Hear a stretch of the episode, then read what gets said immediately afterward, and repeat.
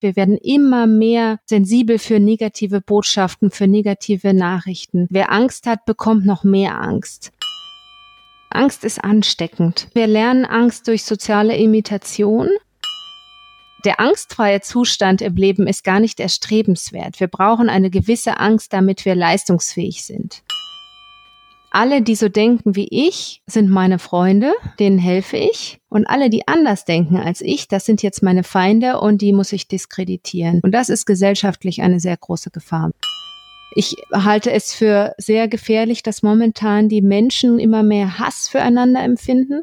Ich glaube, wir sollten eher darüber nachdenken, wie wir gemeinsam zu besseren Lösungen kommen.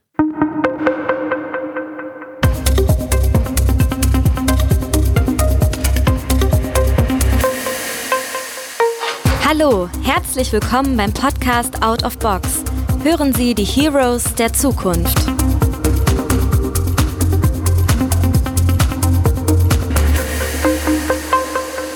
Hallo und herzlich willkommen zu einer neuen Folge von Out of Box Podcast. Ich bin Günter Wagner und habe heute als virtuellen Gast bei mir Friederike Fabricius. Herzlich willkommen, Friederike. Guten Morgen. Friederike, du bist Neurowissenschaftlerin und uns verbinden da zumindest geografisch drei Orte, nämlich du hast in Norddeutschland in Kiel, in Wien, Österreich, als auch in Schweden, in Uppsala studiert. Mhm, ja. Bist internationale Keynote-Speakerin und berätst Vorstände rund um den Globus.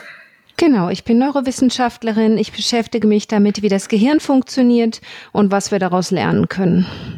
Aber ganz persönlich bist du auch Mutter von fünf Kindern und erlebst natürlich auch, wie junge Menschen sich dementsprechend mit ihren kognitiven Fähigkeiten, mit ihren Emotionen leibhaftig entwickeln.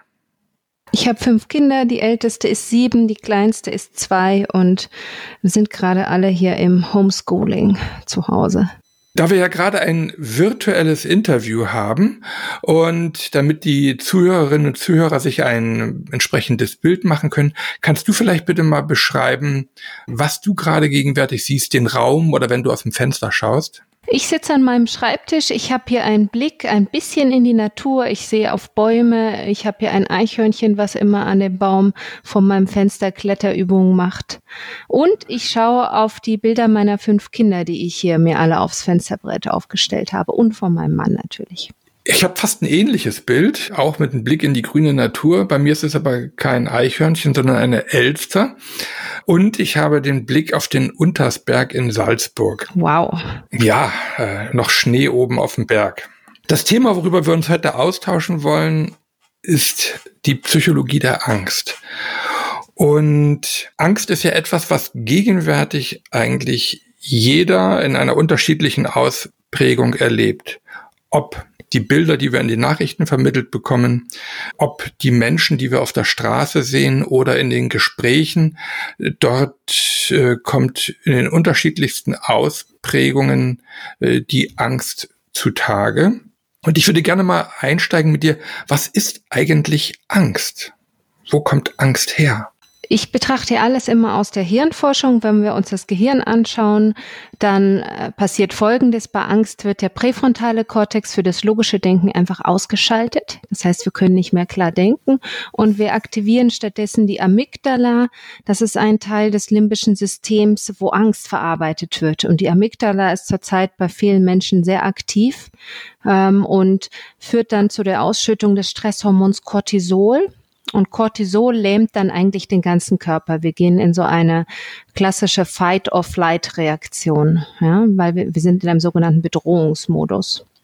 Aber Angst ist ja jetzt nicht nur etwas, äh, was sich im Gehirn abspielt, sondern auch in der Umgangssprache haben wir genügend äh, Wörter oder Ausdrücke wie er ist vor Angst erstarrt oder die Angst schaut ihm förmlich aus den Augen. Äh, was passiert da eigentlich im Körper mit uns leibhaftig als Mensch? Ja, wir, wir haben Cortisol, also wir haben einen erhöhten Cortisolspiegel.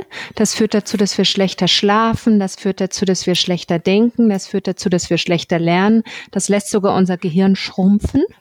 Es gibt Studien, die mhm. zeigen, dass Menschen, die chronischem Stress ausgesetzt sind, quasi schrumpfende Gehirne haben, zum Beispiel im Bereich des Hippocampus im Gehirn, mit dem wir lernen.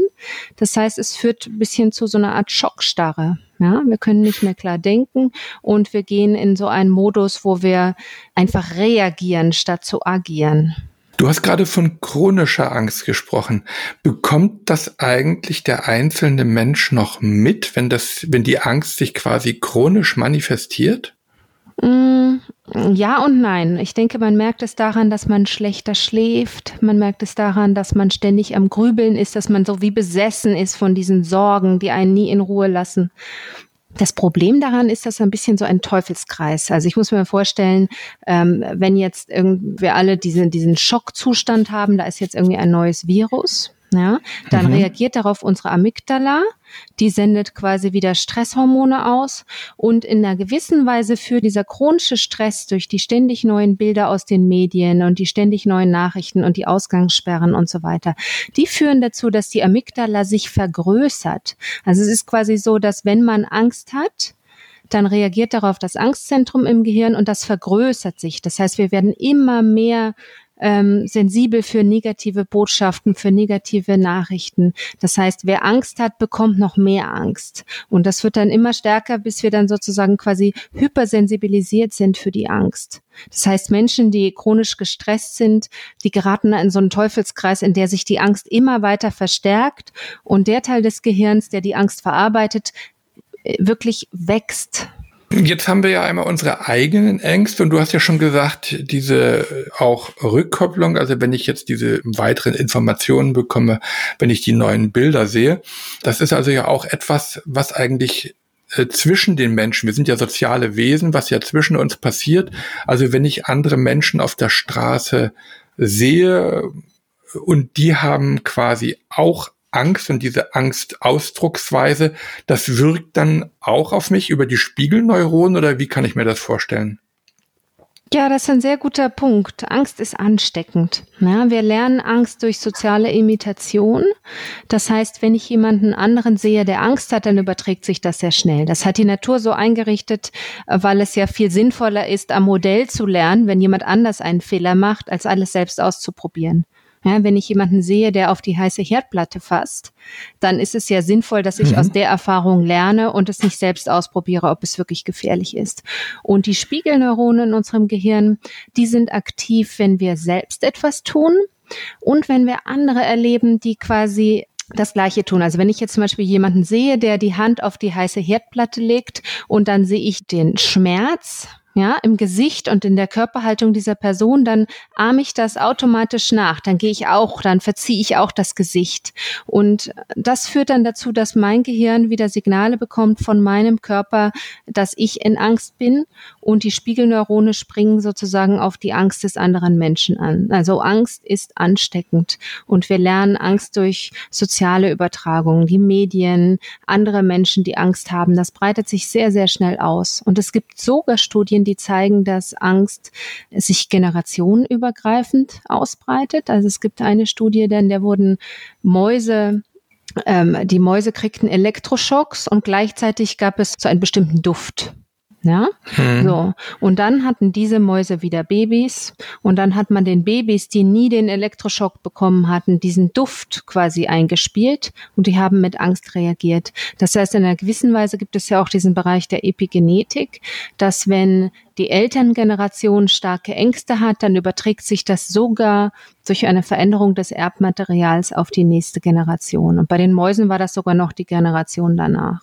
Das heißt, diese mhm. starke Angst, die lernen wir zum einen durch soziales Lernen, aber in einer gewissen Weise wird die auch biologisch weitergegeben und es gibt auch ein Konzept, das nennt sich ähm, biologische Vorbereitung um vielleicht noch mal ein anderes Experiment zu nennen, es gab ein klassisches Experiment, in dem ein kleines Äffchen ein Video gesehen hat, wo ein anderer Affe Angst vor einer Schlange hat. Ja, der kleine mhm. Affe, der noch nie eine Schlange getroffen hatte in seinem Leben, bekam dann auch Angst vor der Schlange. Also wenn man ihm dann ein Bild von der Schlange gezeigt hat, dann hatte der auch Angstreaktion. So. Und dann haben sie aber dem kleinen Affen Bilder gezeigt und Videos von einem anderen Affen, der Angst vor einer Blume hatte. Diese Angst hat sich nicht übertragen. Das heißt, wir haben auch so eine gewisse biologische Vorprogrammierung. Es gibt Dinge, da überträgt sich die Angst sehr leicht, wie zum Beispiel die Angst vor Spinnen, vor Schlangen, vor Haien, vor einem neuen Virus. Und es gibt Dinge, vor denen kann man uns nicht so leicht Angst machen, wie jetzt Blumen und ähm, ja, also sozusagen positive mhm. Erlebnisse. Es gibt da auch eine sehr starke biologische Komponente bei Ängsten. Hm. Aber Angst ist ja per se jetzt nicht nur schlecht, nicht nur negativ. Also ich denke mal mhm. zum Beispiel an Lampenfieber, äh, die, die Prüfungsangst. Äh, wenn ich dort reingehe, ich bin bestens vorbereitet, auch als Künstler, ich stehe auf der Bühne. Und dort haben wir ja auch dieses Phänomen, dass ja zum Beispiel äh, vor einer Generalprobe oder die Generalprobe als solches manchmal schlecht abläuft, aber dann die Premiere doch deutlich besser. Hat das auch was mit Angst zu tun oder dem, dem Grad der Angst? Angst ist per se nichts Schlechtes. Ja, eine kurzfristige Angst hilft uns besser zu sein. Also ich habe ein Modell, das nennt sich Fun, Fear and Focus. Da spreche ich darüber, dass wir quasi diesen leichten Zustand der Überforderung brauchen. Denn wenn wir leicht überfordert sind, also wie zum Beispiel jetzt bei einer Theateraufführung oder wenn wir eine Rede halten oder wenn irgendwas Spannendes passiert, was uns herausfordert, der Wettkampf im Sport, dann schüttet das Gehirn Noradrenalin aus und das macht uns besser. Das gibt dem Gehirn das Signal, so, hier passiert was Wichtiges, streng dich an, jetzt kommt's drauf an und dann rufen wir Höchstleistung ab. Das heißt, der angstfreie Zustand im Leben ist gar nicht erstrebenswert. Wir brauchen eine gewisse Angst, damit wir leistungsfähig sind. Das Wichtige ist aber, dass es eine leichte und vorübergehende Angst ist. Das heißt, so eine leichte Nervosität ist gut. Ja, eine leichte mhm. Überforderung hilft uns besser zu leisten. Was nicht gut ist, ist chronischer Stress und eine starke Überforderung oder Ängste, die also ich finde immer, man kann das ganz gut daran erkennen, ob es eine Angst ist, die einen besser macht, die einen beflügelt, oder ob man dann feststellt, dass man nachts schlechter schlafen kann. Das sind oft so die ersten Anzeichen, dass man ständig drüber grübelt, dass es einen hemmt, dass es einen lähmt, dass es einen quasi die Laune verdirbt. Mhm. Das sind Ängste, die sich dann negativ auf unser Gehirn auswirken. Hm. Ja, ist ja gerade in der gegenwärtigen Situation, wo vielleicht der eine oder andere Unternehmer, Unternehmerin einfach wirklich nicht mal schlafen kann, weil er einfach nicht weiß, äh, wie kann ich die Liquidität von meinem Unternehmen sichern, wann bekomme ich überhaupt wieder Kundschaft, kann ich meine Produkte überhaupt noch verkaufen? Und beim anderen ist es vielleicht nicht so stark ausgeprägt, weil er vielleicht doch stärker in sozialen Absicherungssystemen noch eingebunden ist und damit abgefedert ist. Könnte man das so hm, vergleichen? Absolut. Ich denke, es gibt Menschen, die zurzeit sehr starke Ängste haben, die wirklich vor dem finanziellen Ruin stehen. Ja, darüber gibt es ja auch immer wieder neue Zahlen, die zeigen, wie viele Menschen davon jetzt schon betroffen sind. Das sind oft Unternehmer. Ich habe gesehen, das sind oft Menschen zwischen 30 und 39, quasi Familien in der Mitte des Lebens. Ja, und es gibt Menschen, die sind sehr gut sozial abgesichert oder die bekommen jetzt erstmal Förderleistungen vom Staat, Kurzarbeitergeld und sind damit jetzt erstmal quasi gar nicht so stark in dem Bedrohungsmodus. Ja, ich denke, es ist individuell sehr unterschiedlich und hm. ich finde, das muss man respektieren. Also man kann quasi nicht sagen, man sollte sich so und so fühlen. Die Angst ist sehr individuell und äh, wenn die Angst da ist, dann muss man, muss man sie auch ernst nehmen. Du hast gerade einen wichtigen Punkt angesprochen, nämlich das Respektieren. Ich, weil ich glaube, dass, äh, wenn ich das mal so betrachte, es zwei ganz große Gruppen oder Lager gibt, wenn ich es mal äh, vereinfache. Die einen, die das Ganze negieren, die einfach sagen, das gibt gar kein, äh, gar keine Gefährdung durch das äh, Virus und die anderen, die auf der anderen Seite diese panische Angst haben, ob das jetzt die Angst vor der Gefährdung ist, ob das die unternehmerische äh, Gefahr ist, was auch immer. Aber ich glaube, was beide Parteien irgendwo eint, ist Angst. Absolut. Die Trennung ist eigentlich äh, bei dass die einen die Maßnahmen befürworten und die anderen die Maßnahmen quasi nicht befürworten und damit quasi als mhm. Gegner gesehen werden. Aber die Angst ist das, was auf der einen Seite trennt, aber gleichzeitig verbindet. Und damit kommen wir doch eigentlich in eine Dilemmata-Situation. Ich sehe das mit großer Sorge, wie momentan die Gesellschaft sich aufspaltet. Also man muss sich anschauen, bei Angst passiert eigentlich Folgendes. Bei den Menschen wird ähm, Dopamin ausgeschüttet. Dopamin ist ein Neurotransmitter, der, der hilft uns mit neuen Situationen umzugehen. Der, wenn ich jetzt zum Beispiel mit meinem Team in den Hochseilgarten gehe, ja, dann wird Dopamin ausgeschüttet und dann wird durch das Dopamin Oxytocin getriggert und Oxytocin ist ein Botenstoff, der Bindungen stärkt zwischen Menschen, der altruistisches Verhalten, der prosoziales Verhalten fördert. So, ganz am Anfang der Krise hatten wir die Situation, dass alle gesagt haben, stay at home, ja, flatten the curve, uh, we are stronger together, so gemeinsam schaffen wir das. Ja, sozusagen, mhm. wir helfen uns, wir, wir machen das alles gemeinsam. Das ist quasi dieser ich denke, in einer gewissen Weise auch biologisch eine ganz normale Situ Reaktion auf so eine, eine Bedrohung. So, und momentan haben wir aber eine immer stärkere Spaltung der Gesellschaft. Und es ist so, dass Oxytocin, dieses Bindungshormon, uns sozialer gegenüber den Menschen macht, die wir als unsere In-Group sehen. Also es gibt in der Sozialpsychologie so diesen, diesen Bereich In-Group und Out-Group. Also wir sehen uns immer als Teil einer Gruppe und die, die wir als unsere Gruppe sehen, die mögen wir, die respektieren wir, die behandeln wir gut. Und das Oxytocin ist wie ein Verstärker dieses In-Group, Out-Group-Mechanismus. Das heißt, wenn ich jetzt durch die Bedrohung des Virus oder der aktuellen Situation in diesen Bedrohungsmodus gehe, dadurch stärker Oxytocin ausschütte, dann sage ich, alle, die so denken wie ich, sind meine Freunde, denen helfe ich. Und alle, die anders denken als ich, das sind jetzt meine Feinde und die muss ich diskreditieren. Und ich denke, das ist der Prozess, in dem wir gerade sind, dass wir quasi durch diese starke Oxytocin-Ausschüttung dazu kommen, dass wir die Menschen quasi einteilen in Feind und Freund. Und das ist gesellschaftlich eine sehr große Gefahr, weil das führt dazu, dass Menschen diffamiert werden, das führt zu Gewalt, zu Hass, zu Ausgrenzung. Und ich sehe da eine sehr große Aufgabe der Politik und der Medien, diese Gesellschaft gesellschaftliche Spaltung nicht zu fördern, sondern aufzuhalten. Es fehlt ja eigentlich dann so etwas wie eine gesellschaftliche Mitte, die auch eine evidenzbasierte Krisenanalyse durchführt, weil auf beiden Seiten hat man ja eher eine emotional getriggerte mhm. Beurteilung dieses Freund-Feind, aber es fehlt jetzt eigentlich durch Vernunft beurteilte Krisenanalyse. Absolut. Das haben wir momentan überhaupt nicht, denn leider ist es ja so, dass jeder Politiker seine eigene Agenda hat.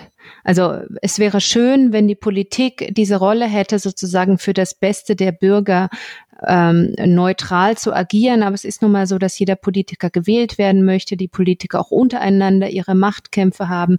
Was wir eigentlich bräuchten, wäre eine neutrale Instanz, die faktenbasiert, wissenschaftsbasiert im Wohle der Gemeinschaft eine Art Mediation durchführt und, und Lösungen erarbeitet, die unabhängig sind von, von Machtkämpfen und, und derlei Sachen. Also so eine Art Brückenbauer. Mir kommt da gerade, mhm, weil ich, mhm. ich bin ja ein Kind der ehemaligen DDR und mhm. ich habe wahrgenommen, damals gab es genauso auch diese Freund-Feind-Lager. also das eine so die äh, zum ehemaligen System und System erhaltenden und stabilis stabilisierenden Bereich gehörten und die anderen, die einfach äh, sagten, nein, wir sind das Volk und wir gestalten mhm. jetzt die Zukunft neu. Und das war eine gewisse Lagerbildung auch.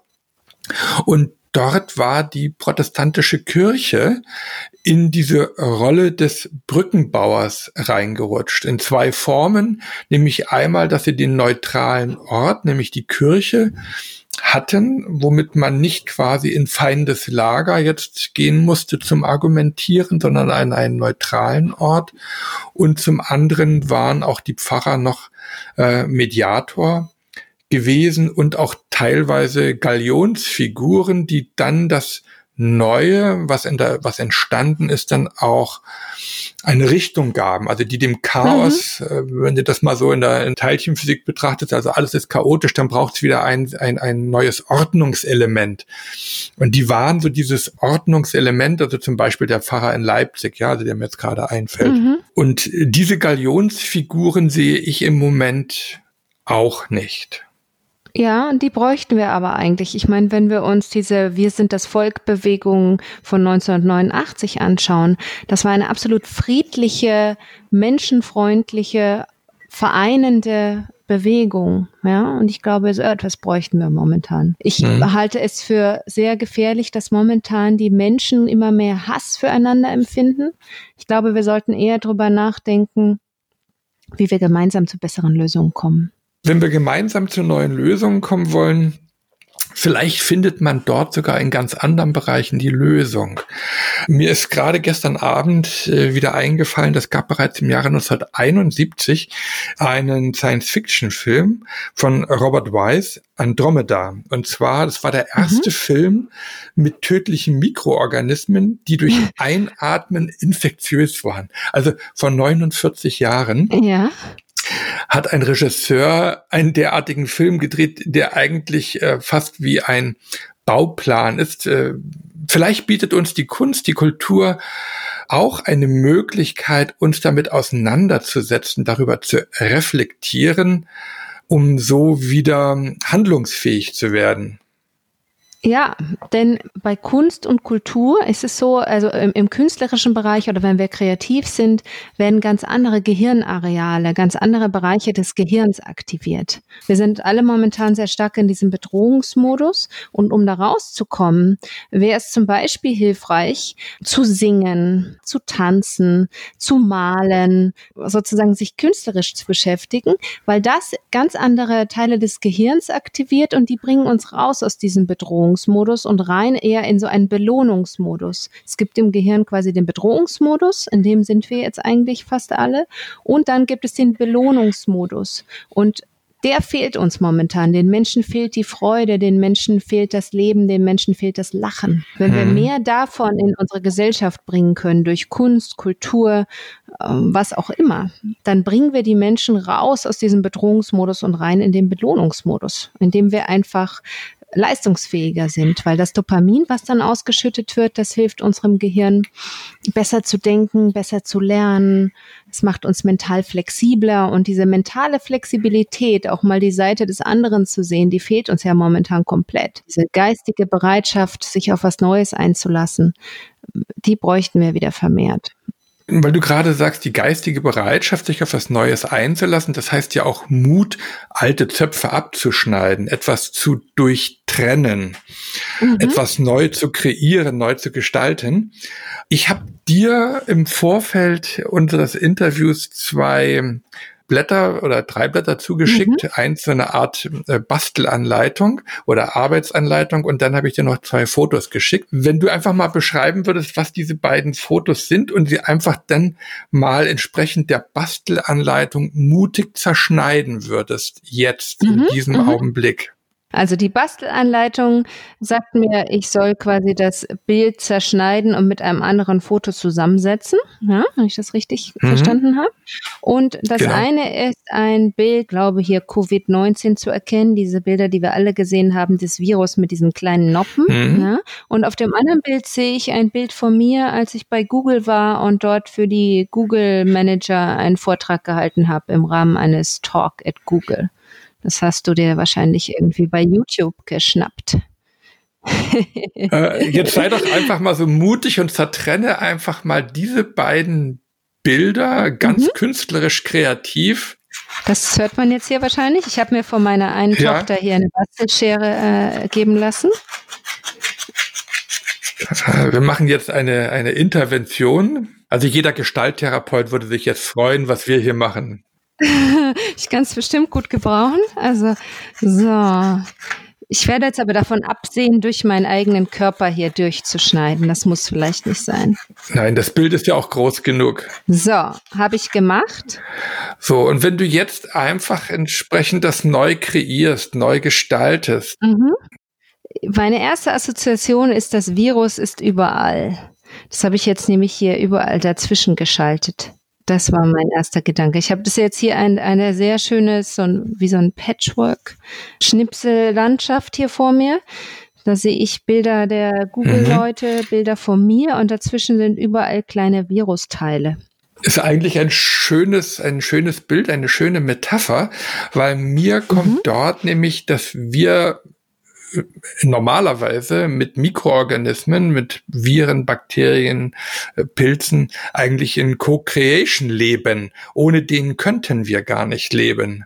Ja, also nicht nur auf der Haut, sondern auch bei uns im Organismus. Ja. Wir könnten gar nicht verdauen. Ja, also wenn wir Absolut. Antibiotika nehmen, dann weiß jeder, dass die Verdauung, ich sag mal, zerstört wird und wir hinterher wieder irgendwelche Joghurts oder so weiter zu uns nehmen, um wieder ja. eine, ja. eine Hefekultur, Bakterienkultur wieder im Organismus aufzubauen. Absolut. Und es gibt ja auch Studien, die zeigen, dass wenn wir quasi alle Flächen in unseren Haushalten immer desinfizieren und mit ähm, antibakteriellen Mitteln versehen, dass dann die Zahl der Allergien und der Infektionen steigt, weil unser Immunsystem damit nicht so gut umgehen kann. Also eigentlich haben wir ja eine Vielzahl von Viren und Bakterien, die quasi ständig mit uns zusammenleben. Auf der anderen Seite ist aber das, wenn ich mal auf das Thema Mut jetzt komme, auch etwas, wer Mut beweist, dass er mit persönlichen Konsequenzen oft rechnen muss. Weil Mut bedeutet auf der einen Seite, ich zeige Zivilcourage, ich bin oft gegen den Mainstream, bin aber auch quasi ähm, gegen Zweifel und Machtträger, weil vielleicht äh, die Frage dasteht, wie standhaft bin ich, wie selbstbewusst bin ich für meine Meinung. Und da ist dieses Fragezeichen Angst nämlich schon wieder. Kann ich überhaupt das machen? Mhm. Weil wenn ich wirklich so mutig bin, kommt vielleicht die Angst hoch, ich werde nicht befördert oder ich verliere vielleicht meinen Arbeitsplatz. Also das ist ja immer so eine, so eine Gratwanderung.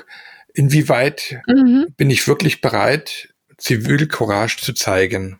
Und das ist ja nicht nur etwas, was wir jetzt Absolut. gegenwärtig erleben. Ich denke einfach nur mal an Dieselgate, wo man sich ja auch die Frage stellen muss, warum gab es eigentlich im mittleren Management keine Ingenieure, keine Entscheider, Entscheiderinnen, die gesagt haben, stopp, alle haben mitgemacht.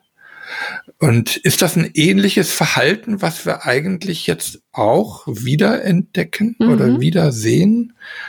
So der fehlende Mut ja, fehlender Mut und die Menschen sind hier eingebunden in soziale Systeme und in unserem Gehirn ist das so, dass wenn wir quasi ausgegrenzt sind von der Gemeinschaft, dann wird das wie körperlicher Schmerz wahrgenommen. Das heißt, sozusagen seelischer Schmerz wird wie körperlicher Schmerz verarbeitet. Und diese Isolation, die war früher, als die Menschen in so kleinen Gemeinschaften gelebt haben, von vielleicht 50 bis 150 Menschen, da war das ein Todesurteil. Ja, wenn man sich quasi da aus der Gemeinschaft ausgegrenzt begrenzt hat, da musste man sehen, wie man überlebt und das hat man meistens dann nicht sehr lange.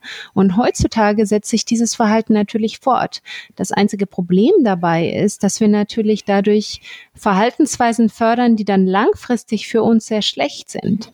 Also wenn ich mir die aktuelle Situation anschaue, ist, denke ich, schon wichtig, dass wir relativ bald wieder in einen normalen Modus des Lebens kommen, weil wir sonst einfach die Wirtschaft so sehr zerstören, dass zukünftige Generationen kein lebenswertes Leben mehr führen können.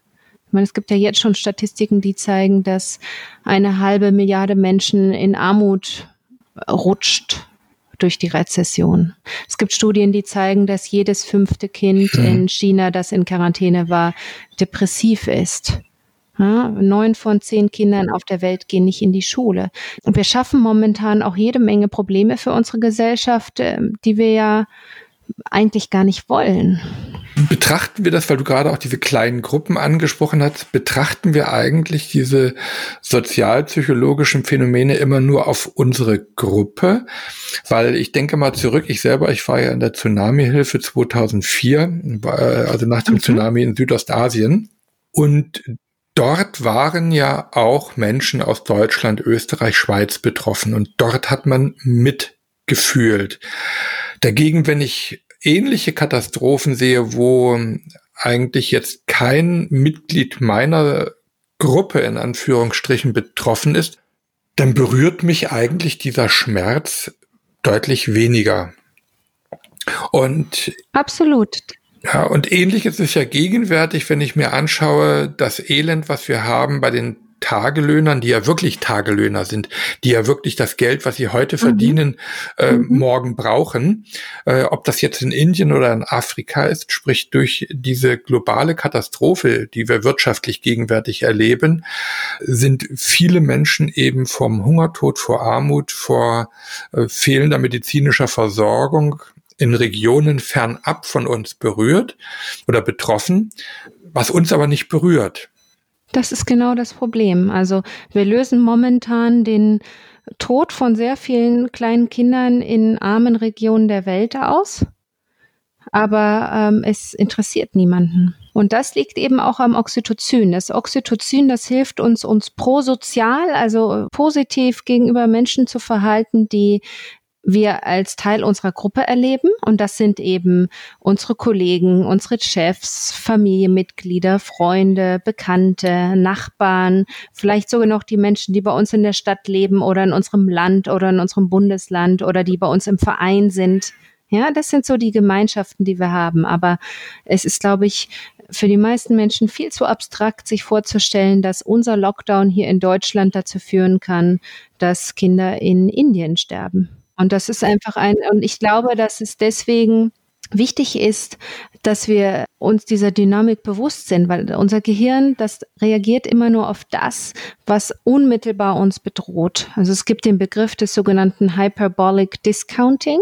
Das heißt, wir überschätzen jede Gefahr, die uns unmittelbar betrifft, die jetzt in unserem unmittelbaren Umfeld heute stattfindet, und wir unterschätzen zukünftige Risiken und Gefahren. Ja, also zum Beispiel, wenn ich heute rauche, dann habe ich ja den schädlichen Gesundheitseffekt wahrscheinlich erst in vielen Jahren, vielleicht auch erst in Jahrzehnten und vielleicht auch gar nicht. Mhm. Ja, so. Und dadurch, dass ich das nicht unmittelbar merke, dass mir die Zigarette schadet und ich sogar noch sozusagen belohnt werde durch das Nikotin, rauchen sehr viele Menschen und jedes Jahr sterben acht Millionen Menschen an den Folgen des Rauchens, weil sie eben die langfristigen Folgen nicht wirklich spüren. Wir haben ja auch eine Entkopplung der Ursache-Wirkungsmechanismen. Also nehme ich mal einfach 9-11 mhm. mit dem Reinfliegen der großen Flugzeuge in die beiden Tower, konnte ich eben genau abschätzen oder nachzählen, wie viele Menschen ihr Leben tragischerweise verloren haben. Mhm. Aber aus der Angst, die dort entstanden ist, also in der, in der wirklich Massenpsychose, mhm. sind ja viele Menschen aufs Auto gestiegen. Mhm, und genau. die Verkehrsunfälle oder die Verkehrstoten waren um ein Vielfaches höher als die Toten, die wir dann quasi äh, durch das unmittelbare Ereignis 9-11, also den Zusammenbruch der beiden Tower hatten. Und durch diese Entkopplung von Ursache und Wirkungsmechanismen wird ja auch diese Folgeschäden dem nicht mehr zugerechnet oder nicht mehr wahrgenommen. Genau. Also wenn man sich das mal anschaut, jedes Jahr sterben 1,35 Millionen Menschen durch Autounfälle und in 2019 sind, glaube ich, ungefähr 280 Menschen äh, durch Flugzeugunglücke ums Leben gekommen. So, so sind ungefähr die Dimensionen. Mhm. Ja, die schwanken natürlich jedes Jahr, aber äh, Fliegen ist wesentlich ungefährlicher als Autofahren und dennoch haben mehr Menschen Angst vorm Fliegen als vorm Autofahren. Angst ist nie rational. Mhm. So, und wenn diese sowieso schon vorhandenen Irrationalitäten dann noch verstärkt werden durch ein sehr visibles, sehr traumatisches, mit Bildern und starken Emotionen verbundenen Ereignis wie 9-11, dann führt es dazu, dass diese Ängste noch mehr verstärkt werden. Das heißt, die Menschen haben noch mehr Angst vom Fliegen als sowieso und quasi dann unterschätzen sie die Gefahr des Autofahrens. Das heißt, im Jahr nach 9-11 sind in den USA 1600 Menschen zusätzlich ums Leben gekommen bei, auf der Straße, mhm. weil die Menschen eben das Flugzeug gemieden und die Straße gesucht haben. Ja, das heißt, dadurch, dass wir auf eine Angst reagieren, bringen wir uns oft selbst in Gefahr. Das ist das Problem dabei. Das Problem ist auch gar nicht mal so sehr die Angst, sondern dass Menschen, die Angst haben, sich irrational verhalten. Also wir machen dann eigentlich Sachen, die uns schaden, als statt dass sie uns mhm. behilflich sind. Genau, Und das haben wir auch momentan. Mhm. Ja, also wir haben quasi die Menschen, die durch das Virus sterben und wir haben auch die Menschen, die wir natürlich retten durch die Maßnahmen. Und es sterben dann aber wieder andere Menschen. Also zum Beispiel die, die momentan ähm, nicht ins Krankenhaus gehen, weil sie Angst haben, sich dort anzustecken. Zum Beispiel, das hat man ja gesehen, dass 50 bis 90 Prozent weniger Menschen die Notaufnahme aufgesucht haben wegen Schlaganfällen und Herzinfarkten. Das sind dann Menschen, die sterben dann vielleicht zu Hause, weil sie keine Hilfe gesucht haben. Ja, wir haben Menschen, deren Operationen verschoben worden sind die aber eigentlich sehr dringend eine brauchen, wegen Krebs oder Herzoperationen und, und eben ganz wichtigen, schwerwiegenden Krankheiten. Das sehen wir aber nicht im Zusammenhang und deswegen macht uns das keine Angst. Hm. Ich gehe noch mal rüber auf das Thema Mut, äh, Zivilcourage zeigen, vor allen Dingen ja auch bei Entscheidern. Mhm.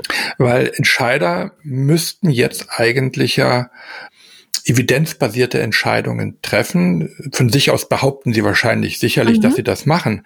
Aber ich hatte die Tage zum Beispiel mit der Chefdirigentin der Salzburger Philharmonie gesprochen und mhm. ihr wurde am Freitag mitgeteilt, dass das Konzert am 8. Jänner 2021 jetzt schon gestrichen wird wegen Corona. Wow. Ja. ja.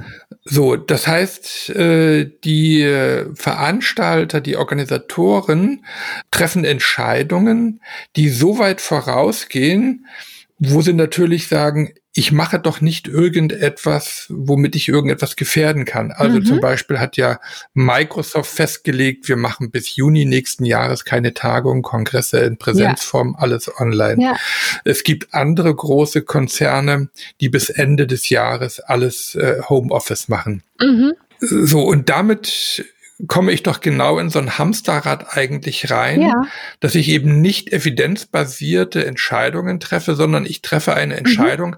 dass ich hinterher nicht irgendwie durch einen Juristen belangt werden kann. Genau, das nennt man Defensive Decision Making.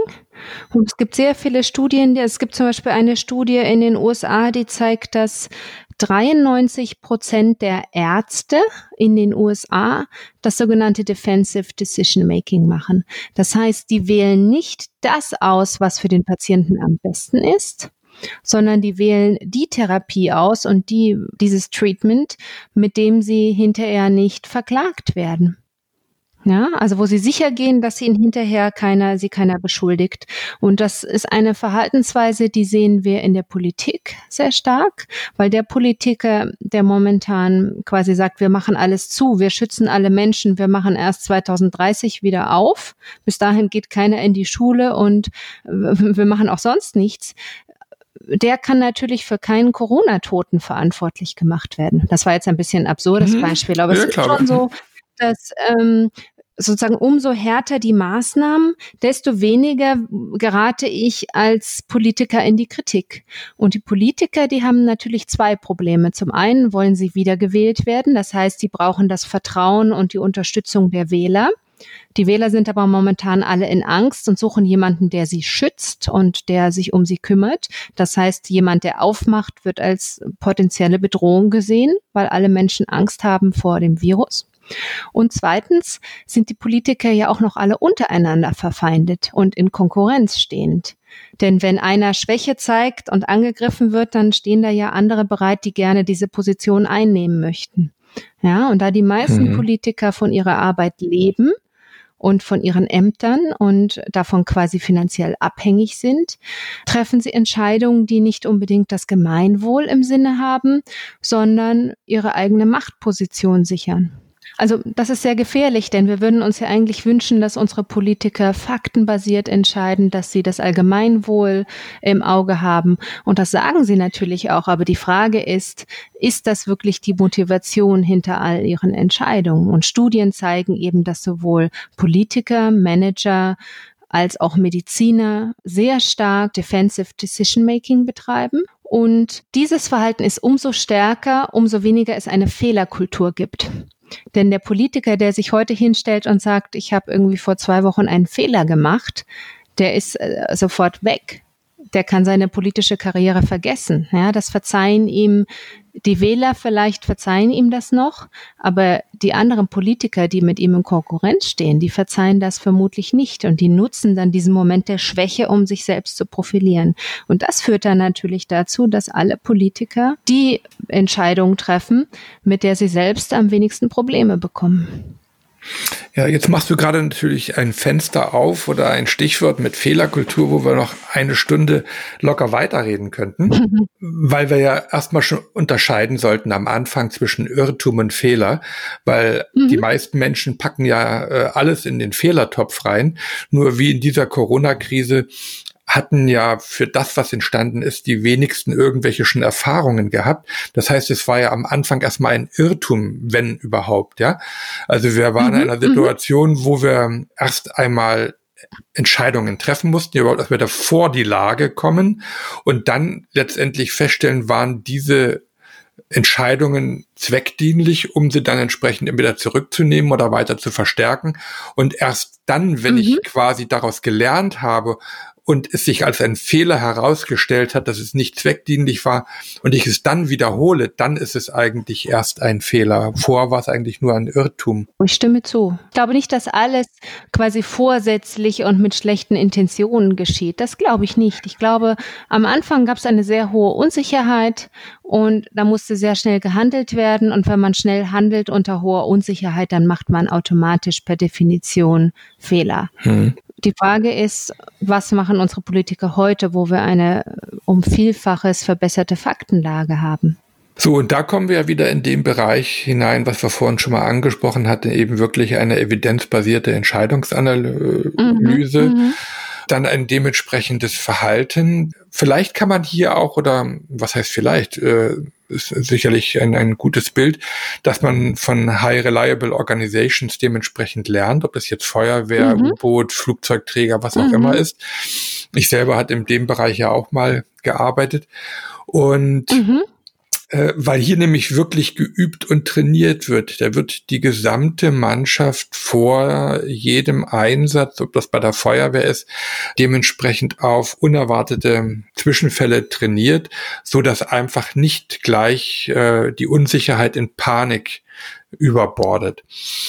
Und äh, wenn ich aber mal zum Schluss unseres Gespräches einfach dich mal bitte, dass wir, weil wir sitzen ja alle gegenwärtig so ein bisschen in der Grube drin. Also die Politiker in der Wirtschaft, die Entscheider, wir selber als Bürgerinnen und Bürger äh, und schauen raus, wie kommen wir aus dieser Grube eigentlich wieder raus. Und ich würde dich jetzt gerne mal einladen. Mhm. Wir springen einfach mal ein Jahr voraus. Wir sind jetzt mhm. im Mai 2021.